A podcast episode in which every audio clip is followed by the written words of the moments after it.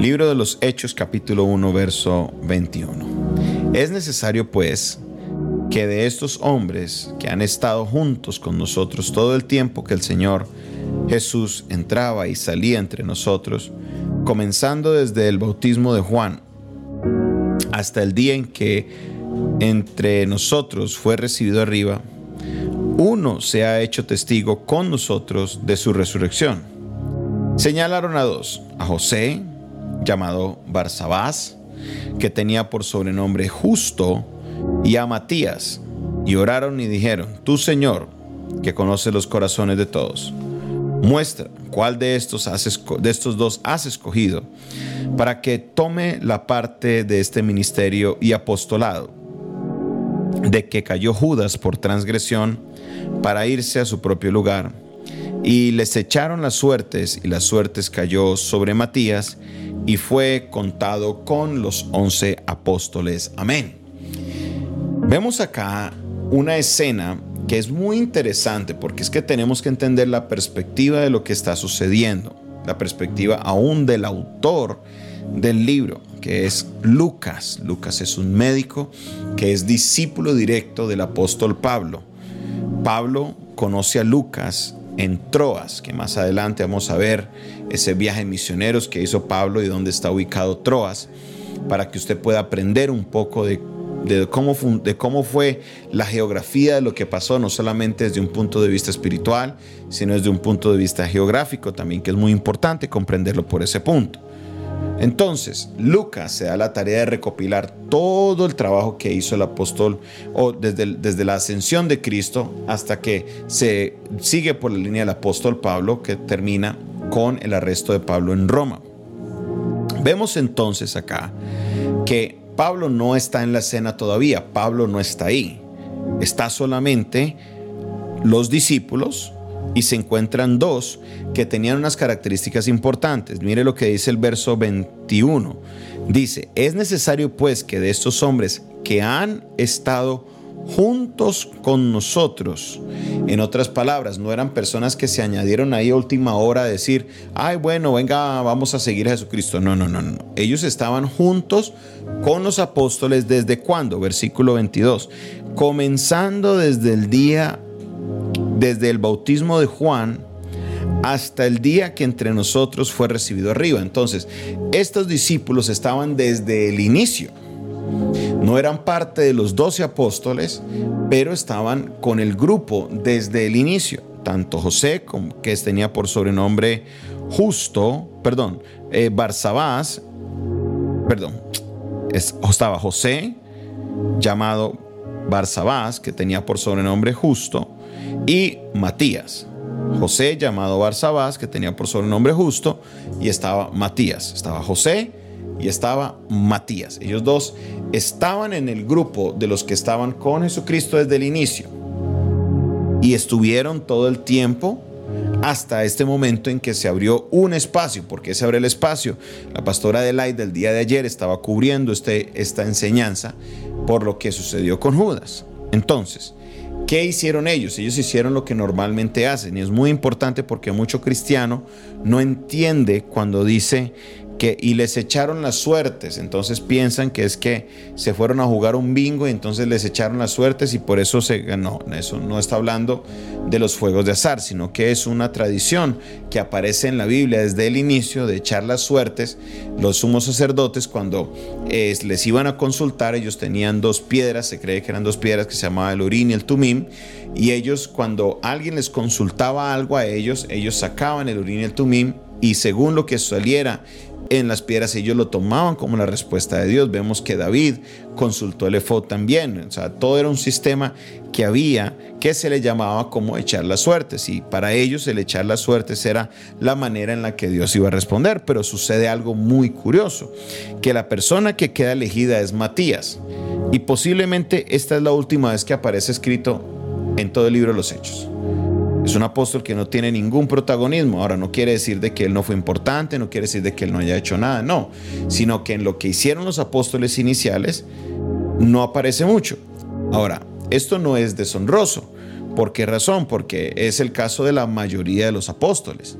Solamente más adelante Los únicos que vienen a aparecer con cierto nivel de protagonismo es Santiago, el hermano de Jesús, Pedro, también eh, apareció Juan, y de ahí en adelante, básicamente de ahí, de los doce de que estaban con Jesús, de esos doce solo se mencionan a estos tres. Y es más, Santiago posiblemente no estaba entre esos tres, sino que más adelante él viene a unirse porque en Juan capítulo 8 vemos de que su familia no creía en él. Entonces, en sí, el protagonismo de los apóstoles originales se centra en Pedro y en Juan que Dios los coloca como los líderes. Ellos se empiezan a posicionar como esos líderes. O sea que 10, otros 10 no aparecen en ninguna parte después, excepto con la muerte de Judas.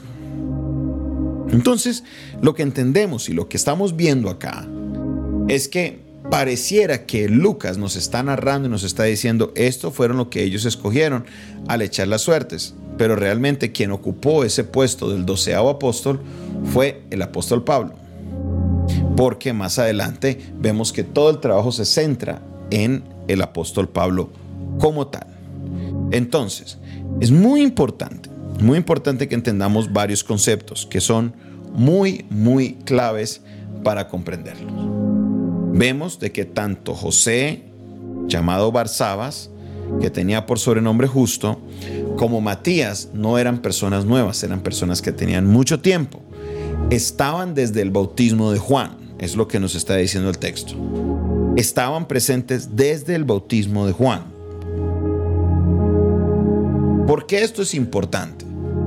Porque viene uno que en este momento no conocía de Cristo y es quien llena ese lugar, llena ese vacío de Judas, que es el apóstol Pablo. A este punto el apóstol Pablo no conocía, no sabía el Evangelio y las buenas nuevas. Posible que haya escuchado algo de Cristo o lo que haya escuchado no era muy positivo, pero tener ese encuentro personal con Cristo todavía no lo había tenido.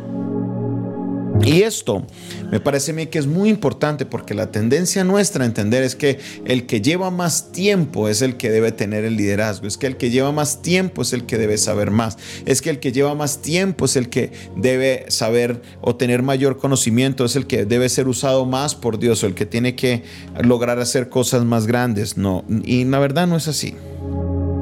Dios es un Dios que eh, obra en unas maneras muy especiales. Por ejemplo, por ejemplo, cuando Israel viene y dice, queremos un rey, Dios no escoge a Israel un rey de la tribu del hijo mayor, que sería de la tribu de Rubén. No, no lo escoge el rey de tribu de Rubén. Se cree dentro del mundo hebreo que el que reemplazó a, um, Rubén fue Efraín, quien fue el hijo de José porque en la bendición que José le da al hijo de José le dice, tú estarás como mayor, le coloca la mano derecha al hijo mayor, entonces se cree que la bendición del hijo mayor está sobre el hijo de José. Pero sabe que de ahí no salió el rey. El rey sale de la tribu más pequeña de todas, que es la tribu de Benjamín.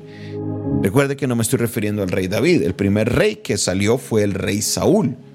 Y el rey Saúl no sale de la tribu más grande, que, es la, que hubiera sido la tribu de Judá. Tampoco sale de la tribu más, eh, más del mayor, porque no. Sale de la tribu más pequeña. Y con esto Dios quería darles una enseñanza. Con esto Dios quería decirles que Él, como hablábamos hoy, tiene su soberanía y Él escoge a quien quiere. Sí, ellos escogieron a Matías y echaron las suertes y cayeron sobre Matías. Perfecto. Quedó elegido, estaba entre los doce, pero el que realmente vino a entrar con un papel protagónico importante fue alguien que no estaba aquí, que más adelante vamos a estarlo estudiando. Muchas veces creemos que por las credenciales, por el pasado que tiene una persona es la que tiene que hacer cierto trabajo, pero no es necesariamente cierto.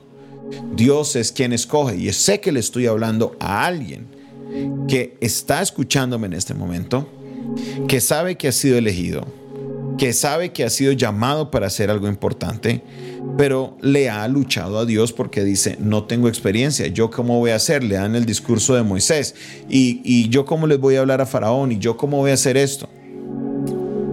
Y por esa razón se han detenido de cumplir el maravilloso propósito de Dios en sus vidas. ¿Por qué? Porque tienen temor. Porque tienen temor. ¿Por qué tienen temor? Ah, ya hay una serie de situaciones alrededor que nos llevan a entender por qué la razón una persona tiene temor de hacer las cosas que Dios lo ha llamado y lo ha capacitado y lo ha preparado para hacer. Entonces, si escogen a alguien que tiene antigüedad, escogen a dos de ellos, a José, que tenía por sobrenombre justo, y también escogieron a Matías a ver sobre cuál de los dos cae las suertes. ¿Por qué? Porque eran los más antiguos, porque estaban desde el bautismo de Juan. Entonces Pedro y Juan escogen a él. Ellos lo hicieron como ellos pensaron mejor hacerlo. Aquí no estamos diciendo ni que Pedro ni Juan se equivocaron, no, estamos diciendo ellos hicieron todo lo posible por cubrir sus bases, lo que humanamente era posible, pero no funcionó así. Puede que usted esté diciendo, no, escojan a esta persona, escojan a otra persona, pero ¿sabe qué? Dios te escoge a ti y te llamó a ti para que tú hagas esa obra, no para que otra persona la haga. Así que ha llegado el momento para que tú levantes la cabeza y digas, Señor, yo quiero servirte. Señor, yo quiero caminar contigo. Señor, yo quiero servirte. Yo quiero darte el todo de mí. Y cuando usted haga eso, mi hermano, usted se va a dar cuenta del poder sobrenatural de Dios sobre la vida de cada uno de nosotros. Porque sabe que Dios tiene el poder de hacer lo que Él quiere hacer. Y cuando Él en su potestad dice, voy a usar a esta persona, Él la usa. No tiene que tener credenciales, no tiene que tener pasado, no tiene que tener experiencia. Él los usa. David no tenía ninguna, ninguna opción como rey, era el niño menor de la casa, era un jovencito. Eh, Saúl vio al hijo mayor de Isaí y dijo, este es, y ya lo iba a ungir, y Dios le dice, no lo hagas, porque tú miras lo que miran los hombres, nosotros miramos el físico, pero yo miro, dice, te dijo el Señor, yo miro es el corazón. Yo miro es que el corazón. Entonces, aquí vemos de que sí, los apóstoles escogieron a Matías, pero ¿sabe que Dios tenía a otro preparado. Y ese otro era Saulo, el apóstol Pablo. ¿Será que Dios te tiene preparado a ti? ¿Será que usted sigue señalando a otro para que sea otro el que haga trabajo, pero Dios te ha elegido es a ti? ¿Será que estás buscando al reemplazo de la persona que estaba haciendo el trabajo y resulta que el reemplazo eres tú? No te pierdas lo mejor de Dios para tu vida. No te pierdas lo mejor de Dios para tu vida. Dios quiere hacer algo poderoso en ti y también por medio de ti a muchas personas. Y si tú no lo haces, Dios va a buscar a otro. Vemos acá. Y si tú no lo haces, Dios busca a otro. Y si tú no lo haces, Dios busca a otro. Pero alguien va a hacer lo que Dios necesita que se haga. Porque Él en sus planes perfectos tiene todo armado, tiene todo preparado y Él lo va a hacer. Y si nadie le dice que sí, pues las piedras hablarán. Pero alguien va a hacer esa misión. Que alguien diga amén, que alguien diga gloria a Dios, que alguien diga Dios me está hablando, que alguien diga yo estoy recibiendo una palabra en esta noche.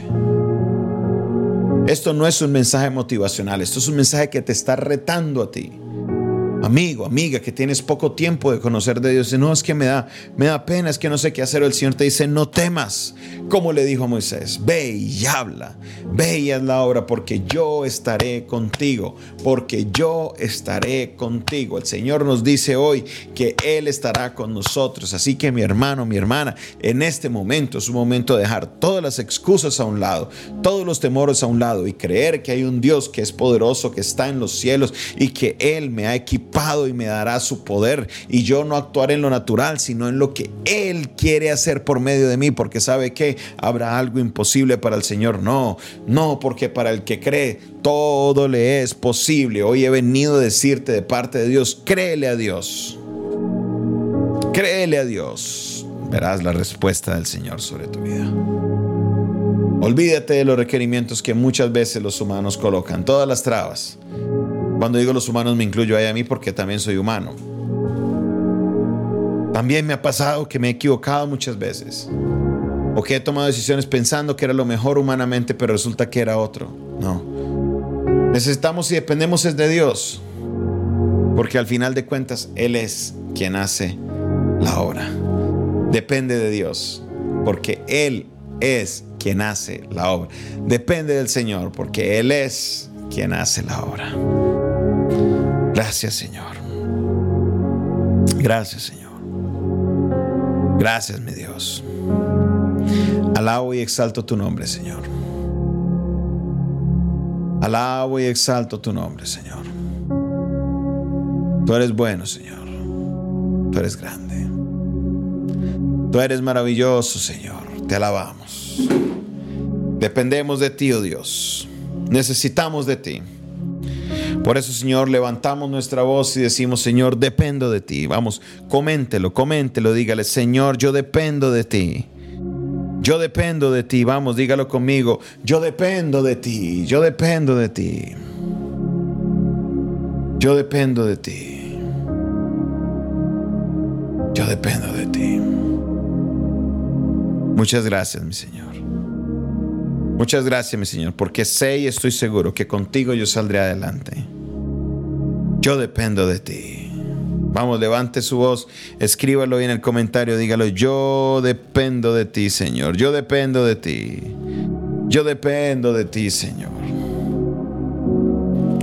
Yo dependo de ti. Muchas gracias, mi Dios. Muchas gracias, mi Rey. Te alabo, te honro y te exalto. Recibe la gloria, la honra y el honor. Gracias. Gracias Señor, muchas gracias. En el nombre maravilloso de Jesús. En el nombre poderoso de Cristo Jesús. Te alabaré, te exaltaré y te glorificaré. Recibe, Señor, toda la gloria, toda la honra y toda la alabanza. Te daremos lo mejor, Señor, a ti, lo mejor de mi vida, porque quiero servirte y amarte, Señor. En el nombre de Jesús. Amén. Amén. Y Amén. Gracias Señor. Gracias mi Señor. El Señor les bendiga. El Señor les guarde. El Señor les dé un inicio de semana maravilloso. Mañana, 5 de la mañana, estaremos en nuestro devocional. Les espero. Recuerden, esta fue una producción del Departamento de Comunicaciones del Centro de Fe y Esperanza, la Iglesia de los Altares. Un consejo oportuno en un momento de crisis.